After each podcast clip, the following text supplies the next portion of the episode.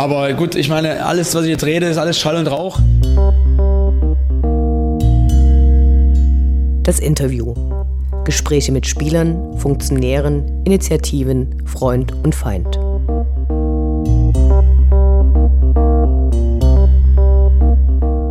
Wir sprechen heute mit Rüd und Germ von Red Chaos, kurz RK, der Ultragruppe des FSV Zwickau. Sie sind beide an der Spendenkampagne Fußball gehört den Fans beteiligt, die insgesamt 500.000 Euro einsammeln möchte, um dem Verein das Überleben zu ermöglichen. Die Kampagne hat direkt von Anfang an großes Interesse in der Öffentlichkeit gefunden. Schön, dass ihr euch die Zeit nehmt. Hallo. Hi. Hi. Könnt ihr euch vielleicht äh, zunächst kurz selbst vorstellen, vielleicht auch kurz, wie ihr zum FSV gekommen seid, wie eure Rolle darin ist und woher eure Verbundenheit kommt? Ja gut, dann fange ich an. Ähm, ich bin der Germ, ich bin 34 und Lehrer und ich bin zum FSV gekommen über Umwege. Äh, aber irgendwann mal mit der Überzeugung, dass ich äh, zu dem Verein gehen muss, der mir am nächsten ist. Und ich bin hier aus der Nachbarstadt, ähm, Kleinstadt. Und ja, da bin ich dann irgendwann hier beim FSV angekommen und es war eine sehr gute Entscheidung. Ja, ich bin Rüd. Ähm, ich bin eigentlich als Kind nicht so richtig Fan gewesen, aber trotzdem irgendwie so halb klassisch über meinen Vater hingekommen. Mein Vater war früher selbst mal ähm, ja aktiv bei Sachsenring und ist sein ganzes Leben eigentlich schon gegangen. Und ich dann mal so immer mal mit, wobei ich da nicht hängen geblieben bin. Und ich bin dann später, als ich in der Schule war, ähm, über Freunde wieder zum, zum FSV gekommen, Anfang der 2000er. Und bin dann da hängen geblieben. Jetzt seit, naja, 23 Jahren quasi und gehöre auch seit dieser Zeit eigentlich zur aktiven Fanszene und bereue es bis jetzt auch noch nicht. Also finde auch, es war eine gute Entscheidung. Lass uns zum Anfang direkt über die Kampagne Fußball gehört den Fans sprechen. Worum geht's? Was sind die Ziele? Was sind unsere Vorteile, wenn wir eure Kampagne unterstützen? Okay, also worum geht's? Ähm, es geht im Prinzip darum, ganz runtergebrochen unseren Verein zu retten und zu sichern, dass wir überhaupt weiterspielen dürfen. Ähm, zum Hintergrund vielleicht ein ganz kleines bisschen, dass wir mit dem Abstieg aus der dritten Liga in die Regionalliga quasi finanziell vor äh, dem absoluten Kollaps standen, weil ähm, der Etat sich mehr als halbiert hat oder ja, verringert hat. Ähm, die Fernsehgelder, die es in der dritten Liga ja doch schon relativ umfangreich gibt, nicht mehr, nicht mehr zur Verfügung standen, keine Mannschaft mehr unter Vertrag war. Ähm, und auch wenn das im Vergleich zu vielen, vielen, vielen anderen Vereinen ähm, keine große Summe ist, sich doch über die letzten sieben Jahre dritte Liga eine ganze Menge Schulden angehäuft haben beim FSV Zwickau und diese alleine nicht mehr zu stemmen waren. Und jetzt stand beim FSV ein potenzieller Investor vor der Tür, der ähm, gesagt hat, ich steige hier ein, ich stelle euch Geld zur Verfügung, um kurzfristig quasi weitermachen zu können.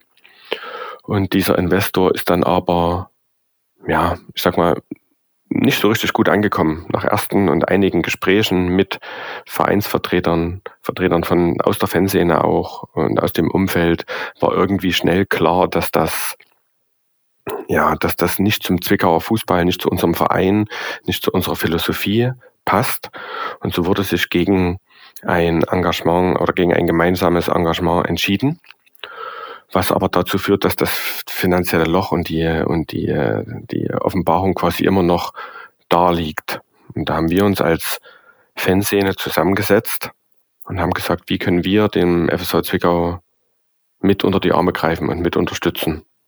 Und da haben wir zum einen eine Möglichkeit gefunden und gesucht, ähm, über Dauerkarten sehr, sehr kurzfristig ein bisschen Geld zu, zu generieren, um quasi die ganz, ganz dringenden Verbindlichkeiten bedienen zu können. Und dann haben wir gesagt, jetzt, jetzt fehlt noch ein großer Betrag. Und äh, dieser Betrag, diese 500.000 Euro, die da jetzt quasi als großes Ziel ausgerufen sind, dienen dann eben dazu, so muss man es einfach sagen, um die, die die, Finanzie die Finanzierung der Saison der Mannschaft, des Vereins, der GmbH letztendlich ja auch, ne, zu sichern und über die Bühne zu bringen.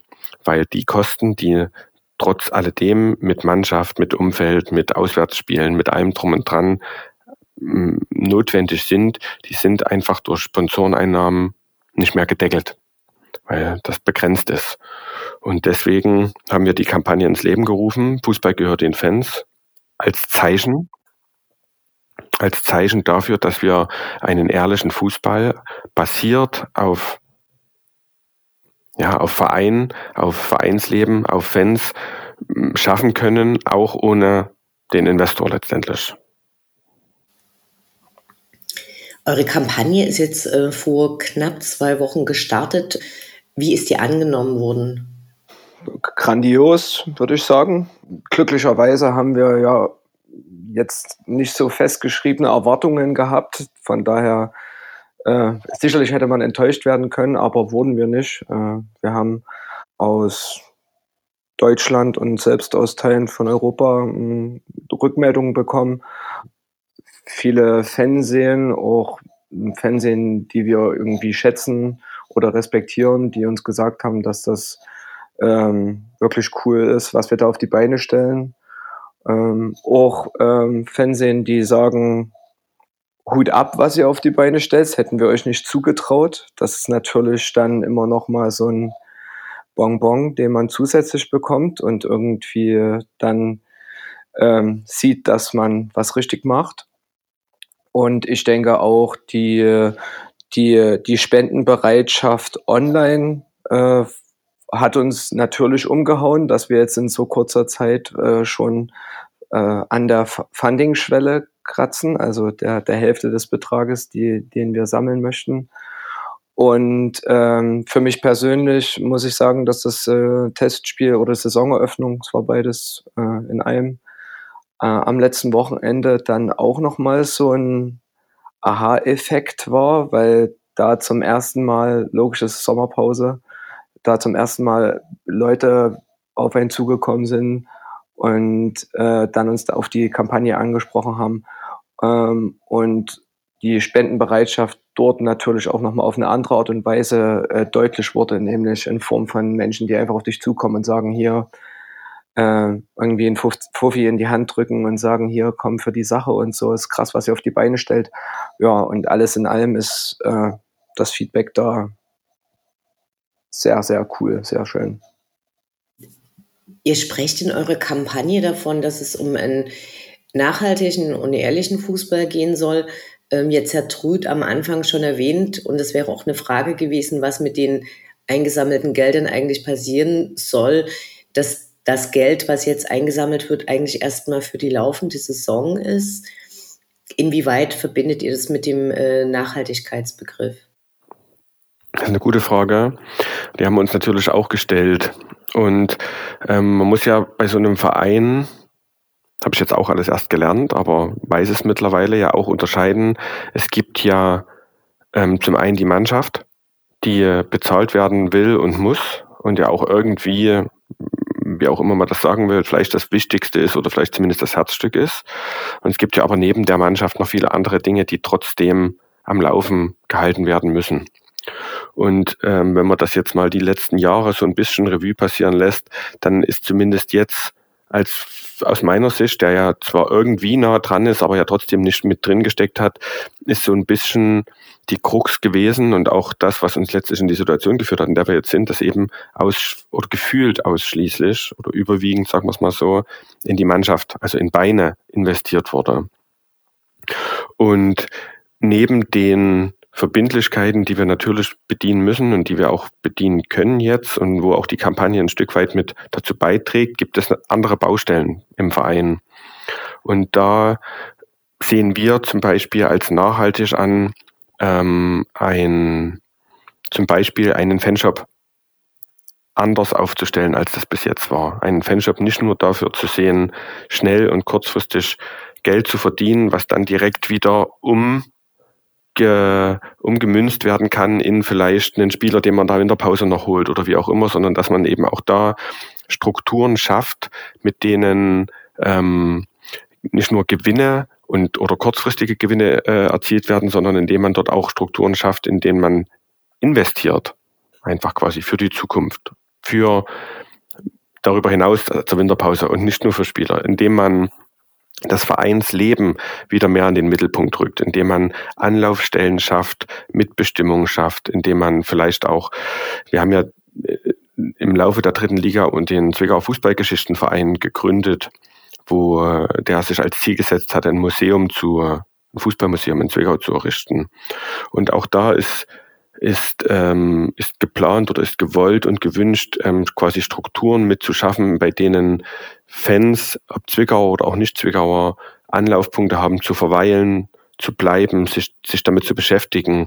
Ähm, äh, es geht um ähm, nachhaltige Strukturen im, im Vereinsleben im Sinne von, wie kann man vielleicht ehrenamtliche Helfer integrieren, die den Spieltagsbetrieb mit aufrechterhalten, die das nicht nur machen, um Geld zu verdienen, sondern die das zum Beispiel machen, um einfach den, das Vereinsleben mit, äh, mit aufrechtzuerhalten, um Teil eines, eines Vereinslebens zu sein, um, um Teil des, des, dessen zu sein, was wir jetzt irgendwie schaffen, nämlich eben einen, ja, von Werten basierten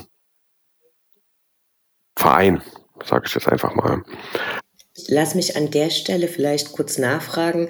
Äh, Fußballvereine sind auf der einen Seite schon irgendwie gleich. Es braucht eine Mannschaft und dann brauchst du Drumherum, was den Spielbetrieb organisiert. Und trotzdem gibt es ja immer so grundlegende Unterschiede und ich kann mir vorstellen, dass auch äh, bei Dynamo zwar den Leuten diese Freundschaft zum FSV irgendwie bewusst ist und gewünscht ist und geschätzt wird. Aber es wäre, glaube ich, interessant zu erfahren, wie die eigentliche Struktur äh, des FSV aufgestellt ist. Also welche Organe gibt es, wer hat was zu sagen? Also im Verein ist das ganz klassisch aufgebaut. Ähm, es gibt äh, beim FSV Zwickau einen, Geschäftsführer, der allerdings angestellt ist über die Spielbetriebs GmbH. Ähm, es gibt beim FSV Zwickau einen Vorstand, es gibt einen Aufsichtsrat Kannst du vielleicht genau die Rolle des Vorstandes erklären? Weil bei Dynamo gibt es einen sportlichen Geschäftsführer und einen kaufmännischen und diese Position wurde gerade geteilt und es gibt jemanden für die Kommunikation und jemanden fürs Finanzielle. Was macht der Vorstand bei euch? Also der Vorstand ist, so, soweit ich das weiß und, und einschätzen kann, ist der Vorstand ein, ein ehrenamtlicher Vorstand, der vom Aufsichtsrat quasi berufen ist. Und der Vorstand ist wiederum letztendlich Arbeitgeber des Geschäftsführers. Also der, der ähm, beschließt quasi, der, der ähm, ja, beschließt, wer der Geschäftsführer ist, ist der oder oder benennt ihn, nee, nicht benennt ihn, gibt eine Ausschreibung und dann ist das ein ganz normales Arbeitsverhältnis. Also das ist quasi der wie der Arbeitgeber, das Gremium, was das was das Arbeitgebergremium ist, wenn ich das jetzt mal in meinen einfachen Worten sage. Ah gut, weil dann ist es bei uns zusammengefasst, weil bei uns macht das auch der Aufsichtsrat und äh, der Aufsichtsrat kontrolliert dann wahrscheinlich bei euch einfach die Einhaltung der Vorgaben, die vor der Saison getroffen werden. Genau, also der, der Aufsichtsrat wird durch die Mitgliederversammlung gewählt ne? und der, Vor der Vorstand wird durch den Aufsichtsrat berufen.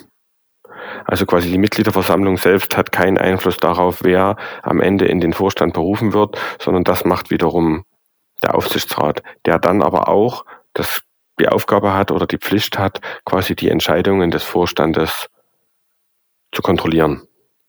Eine weitere Frage, die ich habe, ist, in der Kampagne ist ja auch so ähm, quasi thematisiert worden, dass man sich entschieden hat, dem Investor abzusagen und damit ein Investor ab überhaupt ja erstmal eine Rolle spielen konnte, äh, muss es ja möglich gewesen sein in eurem Verein. Und das ist ja was, was von einigen Vereinen explizit abgelehnt wird, wie zum Beispiel bei uns. Bei euch wurde dem zugestimmt, äh, ich glaube 2020. Wie kam es dazu? Vielleicht kann, könnt ihr da so ein bisschen die Hintergründe erklären.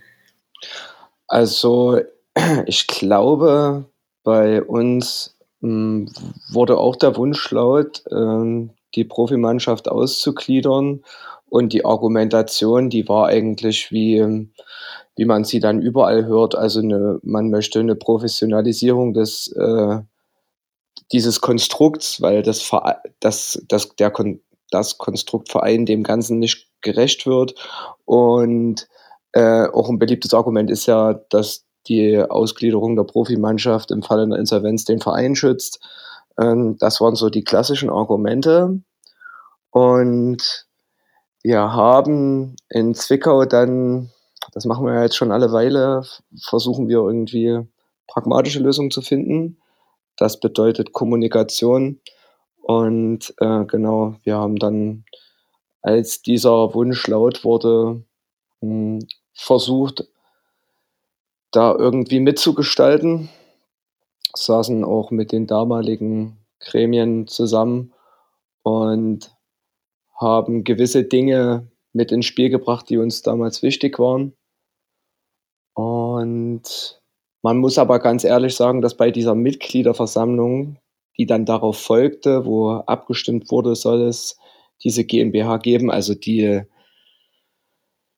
äh, der Prozentanteil war riesig von Menschen, die da zugestimmt haben. Also irgendwas mit 90 Prozent oder 95 Prozent, weiß ich nicht mehr. Und äh, wir hatten uns damals ent einfach enthalten. Das wäre meine Frage gewesen, weil normalerweise ja Ultragruppen äh, Investoreneinstiegen enorm kritisch gegenüberstehen. Vielleicht kannst du noch darauf eingehen, ähm, wurde die Rolle des Investors oder eines möglichen Investors auf irgendeine Art und Weise beschränkt? Ja, ähm, die wurde beschränkt, also nämlich, dass nur 10 Prozent äh, des, äh, dieser GmbH veräußert werden dürfen und, Rück, äh, und Rücksprache mit der Mitgliedschaft gehalten werden muss.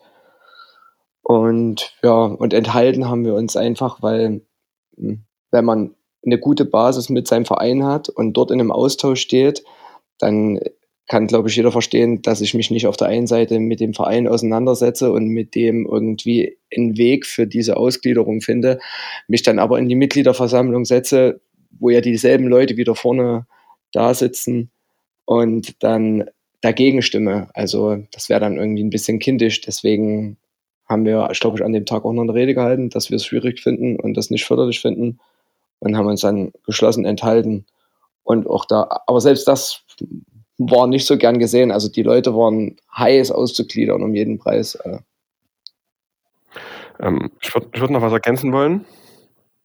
Ähm, äh, also und zwar die, äh, es war alles richtig. Also ich glaube, wir können mehr als 10% veräußern, aber nicht auf einmal. Also ein Investor darf maximal 10%, es könnten jetzt aber drei kommen, die jeweils 10% Anteile kaufen. Und was aber kommt, und das, da wollte ich die Zahl, weil ich finde die Zahl ganz gut, ähm, es muss nicht nur Rücksprache mit der Mitgliederversammlung geschlossen werden, sondern es müssen 70 Prozent der Mitgliederversammlung für den jeweiligen Investor stimmen. Das heißt, der jetzige Investor, wenn die Verhandlungen weitergegangen wären, hätte es auch noch eine Mitgliederversammlung oder eine außerordentliche Mitgliederversammlung bedurft, damit ihm zugestimmt worden wäre. Also, ja, so, wird, so hätte ich das gesehen so hätte ich das verstanden. Ob das dann in der Realität, wie die Reihenfolgen sind, das weiß man ja immer bei so Mitgliederversammlungen. Das ist äh, zum einen so eine Mitgliederversammlung zu berufen und berufen zu müssen, das ist manchmal auch ein zäher Prozess. Ne? Aber um das zu legitimieren, hätte es einer Zustimmung der Mitgliederversammlung bedurft. Da bin ich mir recht sicher, ja. Hm, das ist richtig, das hatte ich vergessen. Dann, dann sprechen wir vielleicht darüber, ähm, warum der FSV überhaupt in die Lage gekommen ist. Also ihr habt jetzt sieben Jahre dritte Liga gespielt und seid, naja, schon so ein bisschen mit, mit Ansage abgestiegen. Ab welchem Zeitpunkt war das für euch klar, dass das mit dem ähm, Klassenerhalt wahrscheinlich nichts mehr wird? Und ab welchem Zeitpunkt, ich stelle mir vor, dass es das ein bisschen verschoben ist, sind dann diese Pläne mit dem Investor für euch offensichtlich geworden und ab welchem Zeitpunkt oder was waren die Gründe dafür, dann ähm, da abzusagen? Also das ist chronologisch, es ist ganz schwierig. Also die erste Frage ist, denke ich, die schwierigste. Ab wann war das klar, dass wir absteigen? Also wir haben ja im Prinzip in den letzten sieben Jahren dritte Liga jedes Jahr mit ein paar wenigen Ausnahmen mal von, von vielleicht ein oder zwei Halbserien Abstiegskampf gehabt. Und wir sind vor drei Jahren quasi schon abgestiegen gewesen, vier Spieltage vor Schluss und haben dann irgendwie das Ruder noch rumgerissen, damals gegen Braunschweig in der 92. und 94. Minute. Also so richtig, also ich, ich sag mal von, ich kann das mal von mir ausgehen, vom Gefühl war das wie jedes Jahr. Man hat immer zwischendrin gehabt, das Gefühl gehabt, im, im November das erste Mal, im Januar das zweite Mal spätestens, im, im März das dritte Mal, okay, dieses Jahr reicht's nicht. Genau in dem Moment, wo du dir sicher warst, jetzt reicht's nicht, gewinnt dann eben der FSV Zwickau plötzlich zwei Spiele, holt sechs Punkte, ist wieder zwei Punkte am Nicht-Abstiegsplatz dran und man denkt sich, okay, ja, es, es klappt schon irgendwie. Dann hatten wir dann hatten wir den Trainer gewechselt. Ähm, Joe Ennox wurde entlassen und Ronny Thielemann geholt im, im Anfang der Anfang des Jahres. Und wir haben, wir haben den getroffen, quasi noch bevor der bei uns verpflichtet wurde, hat, sind wir mit einem Zug zum Auswärtsspiel nach Meppen gefahren und da haben die, saß der bei uns da quasi äh, auf, der, auf, der Neben, auf der Nebenbank und es sind welche von uns hin, haben mit ihm geredet, haben gesagt, hey, sympathischer Typ, dann kam der zu uns in die Kneipe, hat gequatscht und es, also man hatte irgendwie das Gefühl, es passt. Und es, ich will jetzt nicht sagen, es ist eine Euphorie entstanden, aber man hatte zumindest nicht gedacht, okay, jetzt steigen wir auf jeden Fall ab, weil der, der ist jetzt weg, sondern man hat dann irgendwie gedacht, okay, ja, vielleicht klappt's ja, vielleicht hat er ja die ein oder andere Idee, dann hat er, hat der ein oder andere Spieler nochmal eine Möglichkeit bekommen, der vorher nicht so die Möglichkeit bekommen hat, der, der hat dann zwei, drei gute Spiele gemacht. Also der Zeitpunkt, dass wir absteigen, also der stand für mich bis zu dem Zeitpunkt, wo es dann wirklich rechnerisch nicht mehr möglich war, nicht fester, als es in den Jahren davor auch schon manchmal feststand, sage ich jetzt mal. Ja, das ist gut ausgedrückt. Das würde ich auch so beschreiben. Ne? Und deswegen, ja, das kann man, das kann man gar nicht so richtig festlegen. Es war einfach, deswegen ist das auch nicht so, wie das bei manchen anderen Vereinen dann war, dass sich das so, es hat sich nicht eingeschlichen und es hat sich, es war jetzt auch nicht so eine übelste Überraschung, also es war irgendwie so ein, es war so ein, so ein Gefühlsding dazwischen drin. Ähm, ja, und mit dem Investor, das ist auch nicht so einfach zu beantworten, weil das tatsächlich im Hintergrund ich glaube, schon relativ zeitig losging, dass da, dass da zumindest das Interesse seinerseits gab und auch einige darüber Bescheid wussten vom Verein und Gespräche geführt haben. Also ich würde jetzt vielleicht sagen, März, April waren da schon die ersten Anzeichen. Bis es dann zu uns in die Fanszene gedrungen ist, war es dann aber eigentlich schon Mai. Ich würde sagen, im Mai gab es dann, wurde das dann so ein bisschen, hey, es gibt den Plan, es gibt da jemanden, der könnte und da gab es dann auch die ersten Anfragen unsererseits oder von Seiten der Fanszene, da vielleicht mit ihm können wir da, wir wollen da auch auf jeden Fall mit involviert sein. Da gab es die ersten Gespräche, das war dann so im Mai. Oder? Gern, was sagst du? Ja, das passt. Genau. Und war das für euch oder war das für, für Fans oder Leute, die intern Bescheid wissen, klar, was es da für eine riesen finanzielle Lücke gibt und dass es wirtschaftlich so eskalieren wird durch den Abstieg?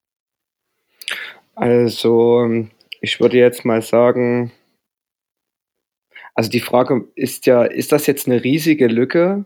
Also wir versuchen ja jetzt nicht mal eine Million zu sammeln. Wenn ich sehe, wie Rot-Weiß Erfurt in die Insolvenz gegangen ist mit irgendwie, ich weiß gar nicht, was das war, ich dachte 10 Millionen oder sowas oder vielleicht sogar mehr. Bin ich mir jetzt nicht mehr sicher. Aber also ich finde, das, was jetzt so am Ende rausgekommen ist, hat mich nicht so sehr überrascht, äh, weil wir haben natürlich schon noch äh, clevere Leute. Ähm, die auch Bilanzen verstehen. Äh, und äh, wir waren immer bei den Mitgliederversammlungen und am Ende wurden immer Bilanzen präsentiert. Und wenn man dann die betreffenden Leute gefragt hat, was ich auch für meinen Teil immer gemacht habe, dann war die Aussage, naja, so richtig, so, also es ist immer ein bisschen schön gerechnet schon. Das kann man an den Bilanzen schon erkennen. Und ähm, von daher hat mich das persönlich jetzt nicht überrascht, dass wir äh, finanzielle Probleme bekommen haben. Und ich finde sie jetzt auch äh, im, im Kontext gesehen, wenn ich auch jetzt zum Beispiel an Kaiserslautern denke oder an Rot-Weiß Essen denke, was die für Schulden haben, ähm, finde ich es total legitim oder absehbar. Es ist jetzt halt dieses Fernsehgeld weggefallen, was es in der dritten Liga gibt. Das sind Einnahmen, mit denen man immer fest gerechnet hat und die man auch dann im nächsten Jahr immer wieder hatte, um vielleicht mal Verbindlichkeiten äh, auszuradieren. Und jetzt hat man dieses Geld plötzlich nicht mehr. Und äh, genau, und jetzt ploppen halt die Verbindlichkeiten auf. Ja, aber ich finde es, wie gesagt, ich finde es keinen exorbitant krassen Betrag. Auch wenn ich als Privatperson dann auf den Betrag gucke und denke, Alter, was könnte man mit dem Geld alles bewegen? Was wir jetzt versuchen.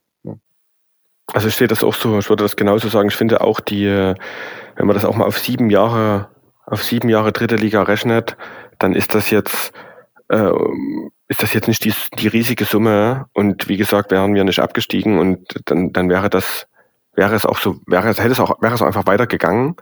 Ob das gut ist oder nicht, das will ich jetzt gar nicht mal, gar nicht mal zwingend bewerten. Ähm, was für mich aber eher überraschend war, muss ich sagen, dass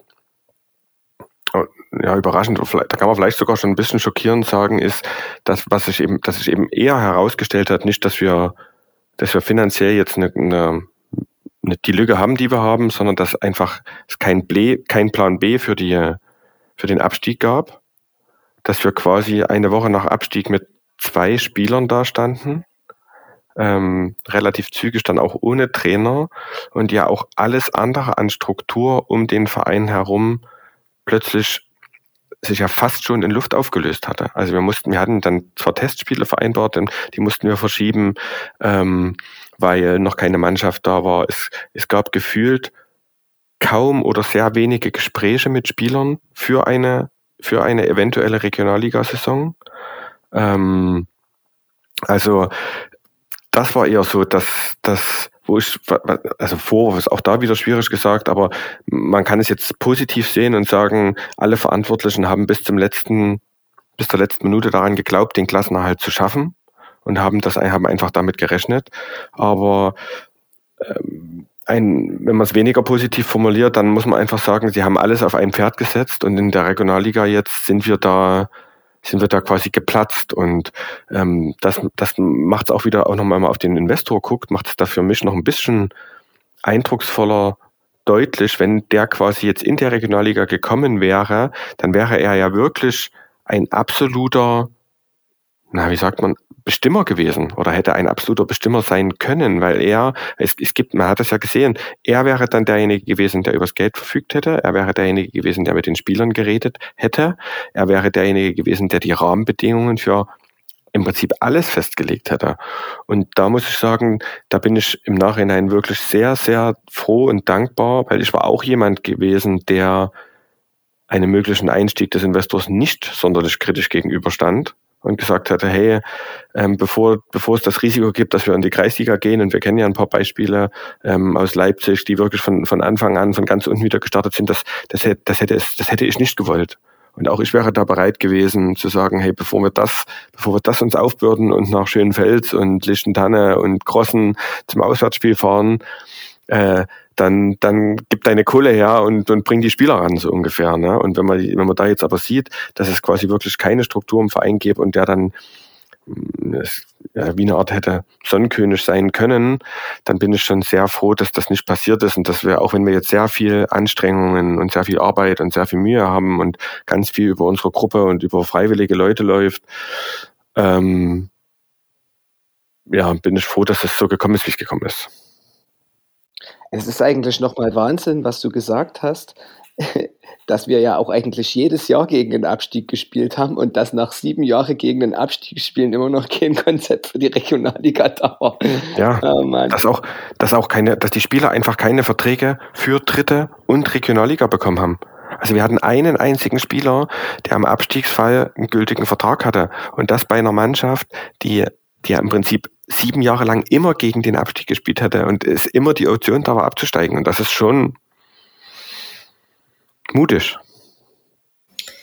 Könnt ihr vielleicht darauf eingehen, was es bedeutet, Fußball, Profifußball ähm, in Vereinen zu unterstützen, der in einer wirtschaftlich eher schwachen Region beheimatet ist?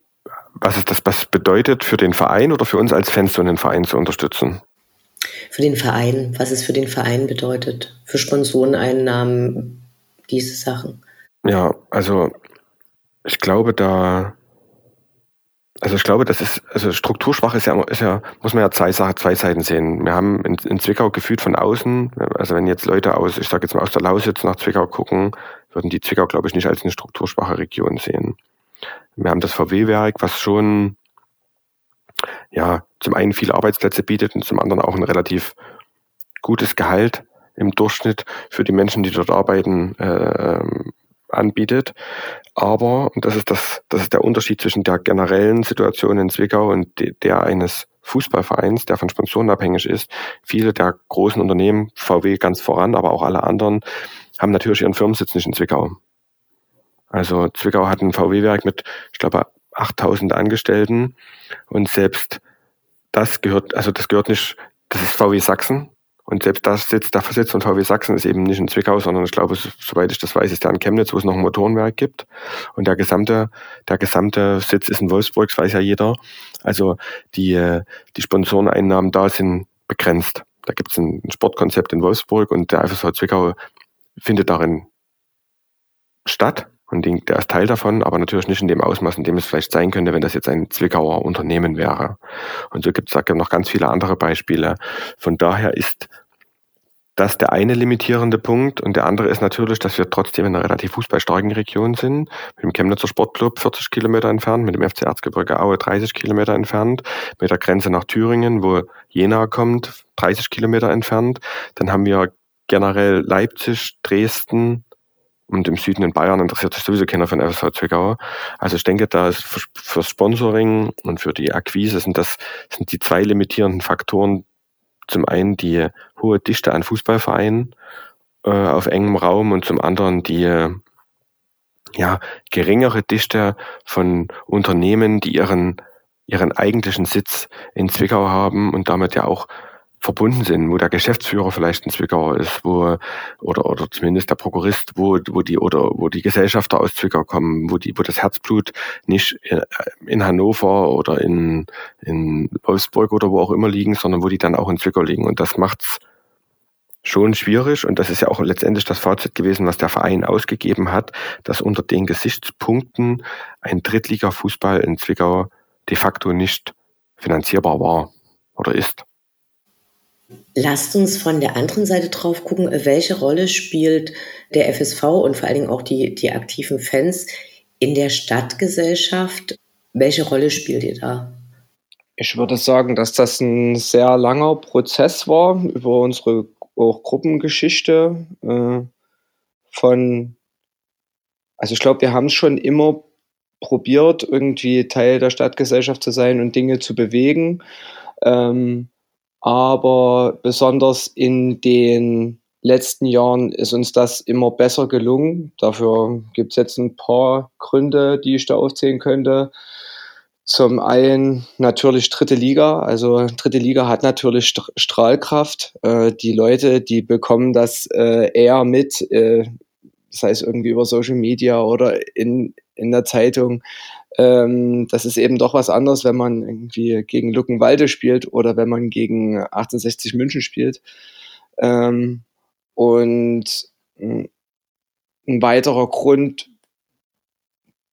aus meiner Sicht ist, dass wir natürlich auch irgendwie älter geworden sind. Also wir haben halt jetzt irgendwie ein, ein Durchschnittsalter in der Gruppe von, von über 30 und das heißt, die Leute haben einen Job und haben Geld und können Dinge dadurch bewegen, sehen, teilnehmen. Ähm, teilweise sind wir natürlich auch äh, irgendwie in sozialen Berufen gelandet, wodurch wir, ähm, ich weiß nicht, in, in bestimmten Gremien in der Stadt mitarbeiten oder äh, hier in, in der Stadt in irgendwelchen Kindergärten mitarbeiten und ähm, ja, das wäre noch ein Punkt und wahrscheinlich noch der dritte Grund ist natürlich das äh, neue Stadion. Also unser Zuschauer, Zuschauerschnitt ist ja extrem nach oben gegangen. Ähm, es sind viel, viel mehr Leute im Block. Also wenn man mal die Kurva Chaos so ähm, in der Historie sieht, ähm, war da ja es war schon, glaube ich, immer irgendwie ein elitärer Kreis. Und jetzt ist es halt ein, ein großer Block, wo immer 1000 bis 1500 Leute drin sind. Also ein für uns großer Block.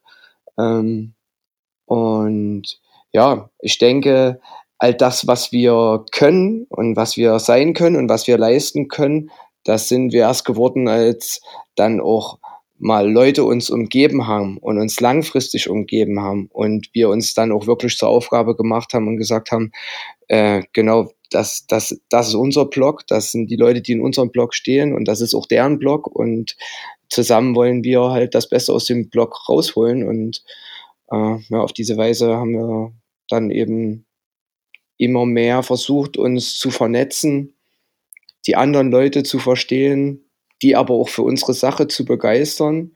Und das war keinesfalls äh, immer ein, ein leichter Weg. Das war auch beschwerlich und auch innerhalb der Gruppe gab es da auch Ressentiments, wie man so schön sagt. Ähm, aber jetzt, äh, ich glaube, so nach den sieben Jahren und speziell auch das letzte Jahr jetzt in der dritten Liga, also was wir jetzt hier für ein Pensum hingelegt haben, äh, was wir gerissen haben, was wir für Projekte angestoßen haben und dann auch ge gesehen haben, wir, wir können das, wir kriegen das hin, wir sind selbstwirksam geworden und ich glaube, äh, es gibt dann jetzt äh, mal von der Gruppe gesprochen, nicht mehr so viele Leute, die da irgendwie einen Zweifel an diesem Weg haben. Das heißt, wir haben eine bestimmte Anzahl von Leuten, die halt jetzt alle an eben Strang in eine Richtung ziehen und da hat sich jetzt, glaube ich, in dem zumindest in der Zeit ab Corona und danach äh, mit Sonderzugfahrt und ähm, Vereinsheim Alois und so und es ist geisteskrank und jetzt halt noch als Kirsche auf der Torte diese Crowdfunding-Aktion. Also ja, ich glaube, wir sind einfach gerade extrem motiviert und überzeugt von dem, was wir können und ziehen es einfach durch. Könnt ihr vielleicht kurz äh, zum einen auf das äh, Vereinsheim eingehen? Das ist ja was, was Dynamo Dresden-Fans sich seit immer wünschen, was es eben nicht gibt, was es in Zwickau gibt und äh, vielleicht auch auf die Rolle von den von dem Verein äh, Zwickauer Fußballgeschichten. Also der Verein Zwickauer Fußballgeschichten, der wurde im Zuge oder im Anschluss an die Sonderzugfahrt gegründet, um die Geschichte des FSV Zwickau äh, besser aufarbeiten zu können. Und äh, bei einer Mitgliederversammlung, aber ich weiß nicht mehr in welchem Jahr, das könnte vielleicht der Rüdiger noch sagen, wurde dann auch äh, der Mitgliedsbeitrag um ganz gering erhöht, irgendwie um Euro oder so. Bin ich mir nicht mehr sicher. Äh, und dadurch wurde eine 50%-Stelle geschaffen. Das heißt, wir haben jetzt auch äh, einen Historiker, der mittels der 50%-Stelle tatsächlich arbeitet, permanent arbeitet. Und ähm, das zum Alois, das geht dann so ein bisschen Hand in Hand. Äh, also das Alois war vorher als Zwickau. Das war so eine klassische Zwickauer Spielunke, von denen es tatsächlich auch nicht mehr so viele gibt. Und ähm, die, die Frau hinterm Tresen, hieß sie noch, Rüdiger, weißt du das noch? Ich weiß, ich weiß nicht mehr. Auf jeden Fall hatte die dann äh, einen Tumor, konnte nicht mehr arbeiten und dann stand äh, die Kneipe leer. Und dann gab es immer irgendwie wieder die Idee, ein paar Leute aus der Stadtgesellschaft zum Beispiel hatten zum Beispiel mal überlegt, dieses Haus zu kaufen, weil das Haus, das komplette Haus zum Verkauf stand. Dadurch ist man auf die Kneipe erstmal aufmerksam geworden und wusste schon, wie viel die äh, Miete kostet, was nicht exorbitant hoch ist. Und ähm, ja, und irgendwann hat sich dann jemand anderes äh, in Herz gefasst bei uns und ist das Projekt an, angegangen und äh, hat sich einen super Plan überlegt, nämlich wie können wir die Kneipe äh, ohne finanzielles Risiko für ein paar Leute ähm, finanzieren. Und das haben wir so gemacht, indem wir einfach aus, aus der Fanszene äh, eine gewisse Anzahl von Leuten zusammengesucht haben, die bereit sind, äh, 50 Euro im Monat für zwei Jahre zu geben, also jeden Monat 50 Euro. Und die haben auch einen Vertrag unterschrieben, dass das Geld, wenn es weg ist, weg ist. Was sehr nobel von den Menschen ist. Danke hier nochmal an dieser Stelle. Ähm, und somit hatten wir dann die Möglichkeit, die Kneipe oder haben die Möglichkeit, die Kneipe oder das Vereinsheim ähm, für zwei Jahre sorgenfrei zu betreiben, weil wir keine Mieteinnahmen generieren müssen weil die eben schon bezahlt sind. Und ähm, ja, und das war für uns natürlich, ist jetzt natürlich ein Riesending, weil wir jetzt einen Anlaufpunkt haben in der Stadt, äh, wo Leute hinkommen können, wo sich Leute austauschen können, mh, hm, wo sich ähm, Menschen des Vereines aller Couleur äh, wieder treffen, Und natürlich ist für uns auch die Möglichkeit, äh, die Stadtgesellschaft anzusprechen. Also es war natürlich auch unser Ziel, äh, Leute dahin zu holen an den Ort, die jetzt vielleicht noch nicht mit dem FSV Zwickau irgendwie Berührungspunkte hatten. Und ja, und es bietet uns auch die Möglichkeit, äh, was wir jetzt tun, äh, nämlich im Namen der Historiker, den ich vorhin angesprochen hatte, äh, auch die alten verdienten Spieler dorthin einzuladen. Da gibt es ein, äh, ein, Frühstück jeden Dienstag äh, mit altgedienten Spielern. Ähm, die saßen vorher 500 Meter weiter beim Bäcker, äh, jeden auch an irgendeinem Tag. Ja. Und jetzt sitzen die halt bei uns im Vereinsheim. Und ja, da sind wir sehr nah dran an allen Dingen, die passieren. Die Vorstände, Aufsichtsrat kommen teilweise, äh, werden in, den, in das Vereinsheim eingeladen, um über bestimmte Dinge zu reden, die uns gerade beschäftigen. Und im, ja, im Allgemeinen ist ein Riesenaustausch entstanden, der sehr förderlich für uns ist. Und warum das aber auch geht, muss man ganz ehrlich sagen. Und endlich mal Vorteile in einer etwas abgehängten Stadt zu leben. Es gibt hier halt einfach viel Leerstand. Ja? Und die Mieten sind nicht exorbitant hoch. Das Projekt so umzusetzen, wie wir es gemacht haben, ist in anderen Städten unmöglich. Also wir haben ja schon Kontakt zu einigen Fanszenen und es gibt es einfach in anderen Großstädten, besonders im Westen, gibt es das gar nicht, dass irgendwo jetzt einfach mal eine Kneipe leer steht oder in, ja, eine Kneipe, die man dann zu so einem Vereinsheim umarbeitet. Das ist halt nicht da. Was mir in den letzten Monaten zusätzlich aufgefallen ist, ist, dass Mitglieder der Fanszene sich auch an Festivals und kulturellen Veranstaltungen in der Stadt mit beteiligen, dass beim so eine äh, wie heißt es, Fete la Musique, dann der Kurvenchor auftritt. Also kann man sich das so vorstellen, dass in eurer Gruppe halt ganz unterschiedliche Leute unterschiedliche Interessen haben, die dann quasi aber nicht nur im Fußballumfeld ausgelebt werden, sondern auch auf die Stadt Zwickau zurückwirken? Also ich denke, das trifft ziemlich gut, was du, wie du das jetzt gesagt hast. Ähm, natürlich ist das ähm, neben dem Anwachsen von an Fußballfans und Ultras da, die da irgendwie in, im Zuge der letzten sieben Jahre dazugekommen sind, ist, dass wenn man eine Gruppe ist, die irgendwie nicht mehr nur 20 Leute groß ist, ähm, wird so eine Gruppe auch ein bisschen heterogener. Ist ja klar. Äh, ne? Und das, ähm, das da kann man bei den Jobs oder bei den ja, bei den Jobs anfangen, da kann man bei den Interessen weitermachen und entsprechend natürlich auch ähm, ähm, nicht alle, würde ich vielleicht sagen, aber doch einige auch noch Interessen, die über den FSV Zwickau oder die, oder die Fankurve hinausgehen. Und natürlich strahlt das auch ein Stück weit dann zurück in, in die Stadt. Ähm, ob das jetzt bei dem Chor ist oder ob das ähm, bei anderen sportlichen Aktivitäten ist oder ähm, ob das bei ja, diversen, diversen Vernetzungstreffen von Kultur oder was auch immer, was auch immer, äh, äh, da artig, ähm, Tanzveranstaltungen am Abend, ähm, die Vernetzung, die findet dann irgendwie automatisch statt und ist auch breiter aufgestellt, je größer so eine Gruppe ist. Und äh, Germ hat es ja schon richtig gesagt, also wir haben das auch äh, vor 20 Jahren schon versucht, uns da irgendwie zu vernetzen, aber zum einen waren wir vor 20 Jahren noch 15, äh, 15 Jahre alt, äh, also wir selber, nicht die Gruppe, sondern wir selber, ich oder die anderen oder dann vor, vor 13 Jahren waren wir 25 und natürlich äh, funktioniert so eine Vernetzung auch, auch gerade mit Institutionen und mit, mit Ansprechpartnern anders, wenn irgendwie das Gespräch dann mehr auf Augenhöhe reinrückt und natürlich hat man dann auch andere Möglichkeiten. Ähm, bestes Beispiel jetzt, dass wir einen Stand auf dem, auf dem Stadtfest bekommen. Äh, vor, vor 20 Jahren hätten wir niemals einen Stand auf dem Stadtfest zum einen überhaupt bekommen und zum anderen auch in dem Maße bedienen können, wie das vielleicht bei so einer Veranstaltung notwendig wird. Ne? Oder genauso bei dem Fett, bei der Fête de la Musique. Ähm, der der äh, Kurvenchor hat ja mit dem mit dem Leo einen, einen quasi Chorleiter, der der äh, Intendant des Theaters Zwickau Plauen ist und an so einen Kontakt und auch hier so jemanden für so ein Projekt zu begeistern, da muss man natürlich ein bisschen wachsen oder ein bisschen gewachsen und gestanden, gestanden sein.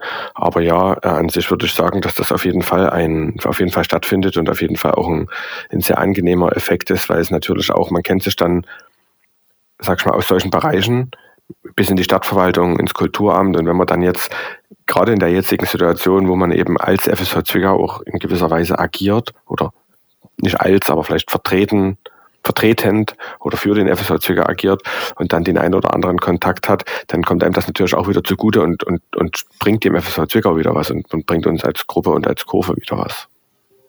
Und ich denke auch, ähm, äh, was auch dazu beigetragen hat, ist, die Leute, die fahren ja immer noch weg. Also wir sind immer noch eine Szene, wo Leute sehr regelmäßig äh, irgendwie in andere Städte fahren. Und man muss es auch einfach sagen, wenn wir dahin fahren, dann sehen wir halt, was geht. Also wenn Leute nach Zürich fahren, nach Luzern fahren, nach Basel fahren, nach Saarbrücken fahren, äh, selbst nach Leipzig fahren oder so.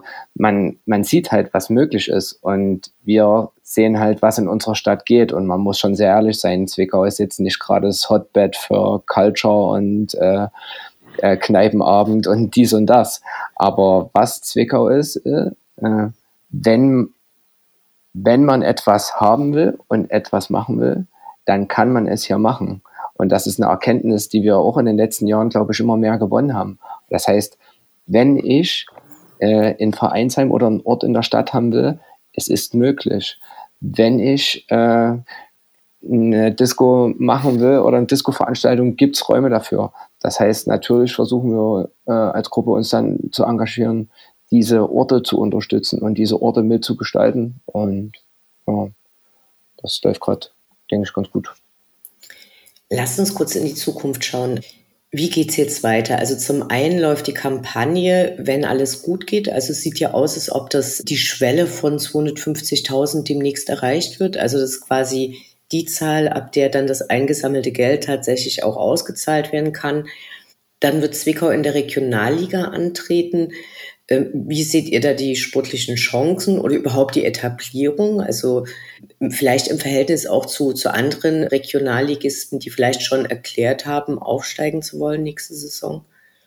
Immerhin äh, wird ja der Erste nächstes Jahr direkt aufsteigen und muss nicht durch eine Relegation. Also ja, ich denke, das Funding, die Funding-Schwelle erreichen wir vielleicht morgen oder übermorgen. Also jetzt mal am Datum der, der Ausstrahlung gesehen. Also ich hoffe, dass wir da am Wochenende jetzt soweit sind. Wir haben jetzt 230.000 Euro. Ähm, die 20.000, die jetzt noch fehlen, oder vielleicht sind es jetzt, wenn ihr das hört, nur noch 10 oder 5. Also fleißig spenden, auch an der Stelle, um mal Werbung zu machen. Ähm, ja, wir werden in, die, in der Regionalliga starten. Das ist auf jeden Fall sicher. Ähm, also ich denke, ganz realistisch eingeschätzt werden wir durchaus Chancen haben, nicht abzusteigen. Ähm, dafür sind wir einfach, also da muss man auch einfach eins dazu sagen, die, die Mannschaft, die kann man, das kann man jetzt schlecht bewerten. Also ich habe jetzt zwei Testspiele gesehen. Ähm, die Mannschaft ist quasi hat von null angefangen. Wir hatten zwei Spieler, zwei ehemalige Spieler, der Rest ist neu. Ne? Ähm, das wird sicherlich auch. ist noch verletzt. Und einer von den zwei ist noch verletzt, stimmt.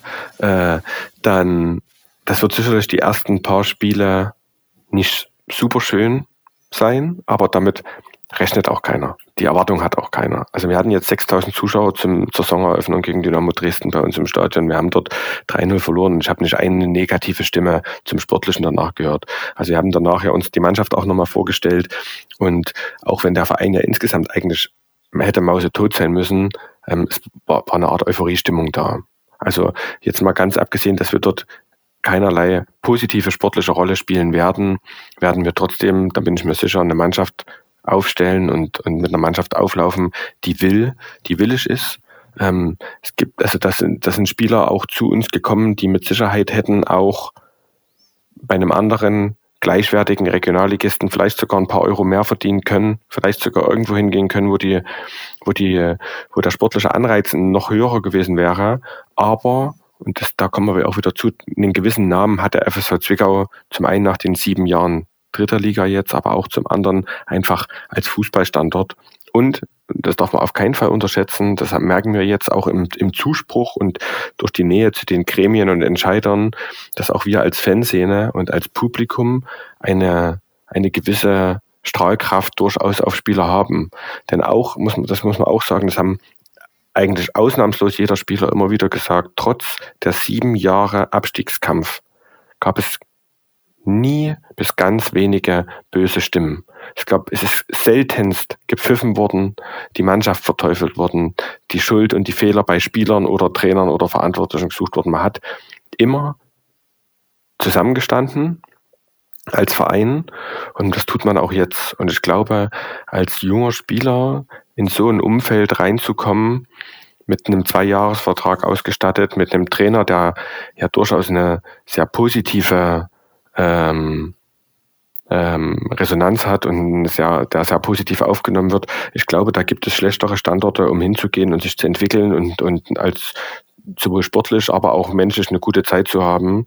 Und deswegen denke ich, dass wir ähm, ja auf jeden Fall am Ende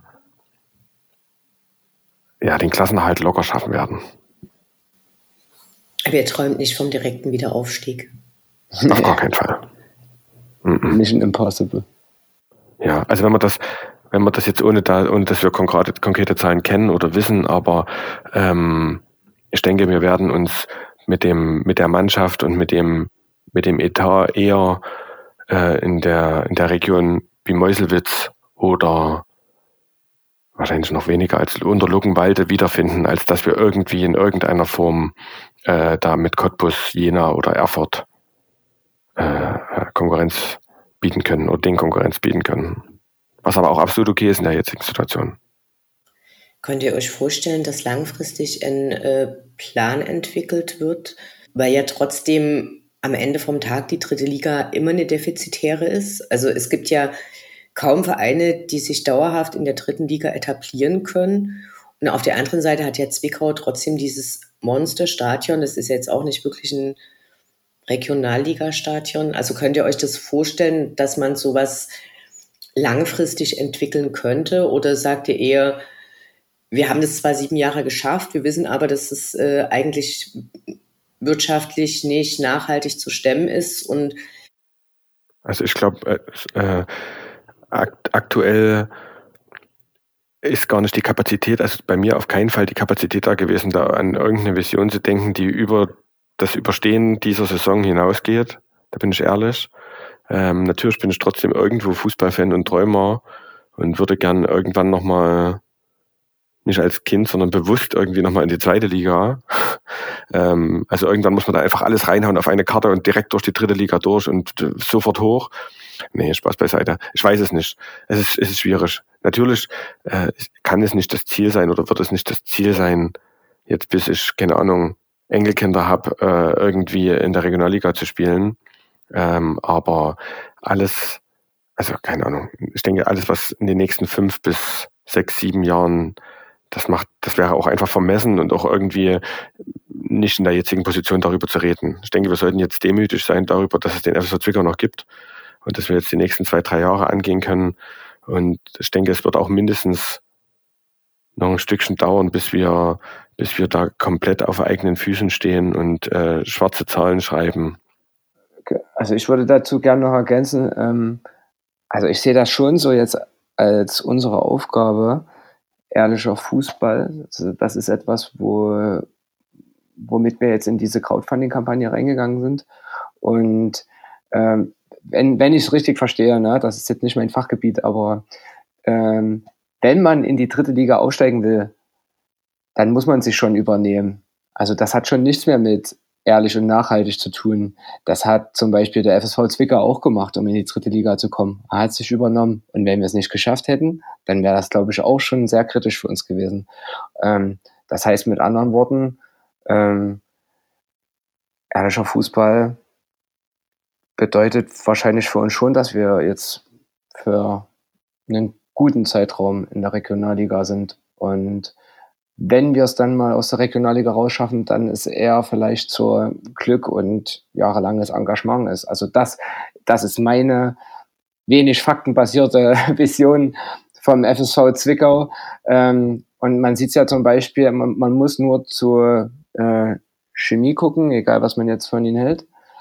Die, das, ich glaube, die haben das schon so geschafft, ehrlich und nachhaltigen Fußball ähm, zu leben. Und vielleicht gibt es irgendwann mal eine Vision, wo Fußball nicht mehr nur noch Geldmache ist und es immer mehr Vereine gibt, die durch äh, engagierte Fernsehen schaffen, irgendwie diesen Kreislauf zu durchbrechen. Und das ist zumindest was, was ich mir ähm, für meine Vision und wenn ich die Chance habe, mitzugestalten, äh, groß auf die Fahne geschrieben habe, weil ich da keinen Bock mehr drauf habe. Für mich ist das jetzt, eine, also ich bin jetzt hier in der dritten oder vierten Rettungsaktion, die ich mit begleitet habe. Und also ich habe für mich am Anfang gesagt, das ist die letzte Rettungsaktion. Ich will meinen Verein nicht nochmal retten. Ich will nicht nochmal durch dieses emotionale Trauma da durchschlittern und hoffen und bangen und auch sehen, wie meine Freunde auf dem, auf dem Zahnfleisch gehen und meine Freundinnen, weil sie gerade wieder irgendwas äh, Unmenschliches leisten müssen. Und genau, also ist meine große Hoffnung, dass das die letzte Rettungsaktion für den FSV Zwickau ist. Damit es jetzt die tatsächlich letzte Rettungsaktion wird, Ihr habt versprochen, dass es neue Preise im Rahmen der Kampagne geben wird für Leute, die einen entsprechend hohen Betrag spenden. Äh, was gibt es denn da für Neuigkeiten? Also ich kann ein was erzählen und das andere kann der Rüd erzählen. Äh, äh, ich glaube, also für mich das coolste neue Gimmick oder Prämie ist ähm, eine historische Stadiontour von Zwickau ähm, mit Weser, äh, Südkampfbahn Süß 34 und dann natürlich äh, jetzige GGZ Arena. Arena, Anführungsstrichen. Ähm, und das machen zwei äußerst kompetente Personen, die cool sind, nämlich einmal der Historiker, von dem ich vorhin gesprochen habe, ähm, der aber auch so in unserem Alter ist, also wirklich cooler Typ und äh, die andere Person ist äh, ein Mitarbeiter vom Fanprojekt, der unter anderem die älteste Fahne besitzt, die noch beim FSV Zwickau hängt, Neue Welt. Äh, auch jemand, der, ich glaube, einfach schon immer so in Zwickau war, Zwickau repräsentiert, trotzdem rumgekommen ist und äh, auch äh, ein spannender Typ ist. Und da haben wir, ich glaube, fünf, es gibt nur fünf Pakete. Ähm, die kosten auch, klingt erstmal 4000 Euro, aber also man kann mit bis zu sechs Leuten kommen, also ne, insgesamt sechs Leute können hierher kommen, quasi als Freundeskreis. Ähm, die machen dann diese historische Stadiontour, endet in der GGZ-Arena. Dort äh, können sie dann noch ein Spiel gucken. Und äh, im Nachhinein geht's noch ins Alois, also in äh, Fußball Zwickau pur, der Tag. Ähm, und wenn man es so ein bisschen runterbricht, ist trotzdem natürlich viel Geld, 200 Euro pro Person, aber ich glaube, dass wenn ich das so von, einer, von einem anderen, anderen Fanszene präsentiert bekommen würde, da würde ich vielleicht überlegen, ob ich da fünf, fünf meiner guten Kumpels irgendwie ins Auto packe und dann mal irgendwo anders hinfahre. Ja. Ja, also das ist auf jeden Fall das absolute Highlight und auch, auch der, der ja, ist absolut Highlight der jetzigen neuen, neuen Prämien. Ansonsten haben wir irgendwie äh, errungen oder, oder auch mit FSV Zwickau in Absprache, dass wir die äh, normale, in Anführungsstrichen, Stadiontour nochmal neu anbieten. Die war super schnell ausverkauft, also quasi Stadionführung in der aktuellen im aktuellen ähm, Stadion. Ähm, es wird die Möglichkeit geben, sich als Spender namentlich am Legendeneck, das ist ja auch eine, eine Aktion, die quasi vom Fußballgeschichtenverein äh, ins Leben gerufen wurde. Und da wird es eine Plakette geben, auf der man dann quasi gegen gewisse Spende ähm, sich mit verewigen lassen kann. Also ich denke, das ist auch zumindest ein, ein netter Anreiz da, wenn man, wenn man da so ein bisschen ja, in der, im Zusammenhang mit den, mit den anderen Zwickauer Fußballlegenden, in einer gewissen Maße ist ja auch jeder, der jetzt dazu beiträgt, äh, ja, hat einen großen Anteil darüber, dass es den FSV Zwickau weitergibt. Genau. Und dann eben diese historische Stadiontour und dann äh, haben wir noch ein bisschen was, das verraten wir aber noch nicht, das wird dann nochmal in zwei Wochen wird es nochmal was geben. Da basteln wir jetzt gerade im Hintergrund noch an ein paar, an ein paar äh, Highlights, die wir da veröffentlichen wollen, einfach auch um na klar, das Interesse an der Kampagne aufrechtzuerhalten und aber auch denjenigen, die äh, ja entweder ein bisschen später davon mitbekommen, jetzt gerade im Urlaub sind, dann irgendwie auch die Möglichkeit zu geben, äh, nicht nur Geld spenden zu müssen oder geben zu müssen, sondern eben auch noch irgendwie was Nettes dafür, dafür zu bekommen. Genau. Dann wünsche ich euch viel Glück mit der Kampagne. Ich werde natürlich die ganze Sache verlinken, in die Shownotes packen und ähm, wir sehen uns dann hoffentlich wieder demnächst äh, im Alois oder beim Spiel. Vielen Dank. Ciao. Danke. Tschüss. Jo, danke fürs Interesse. Ciao.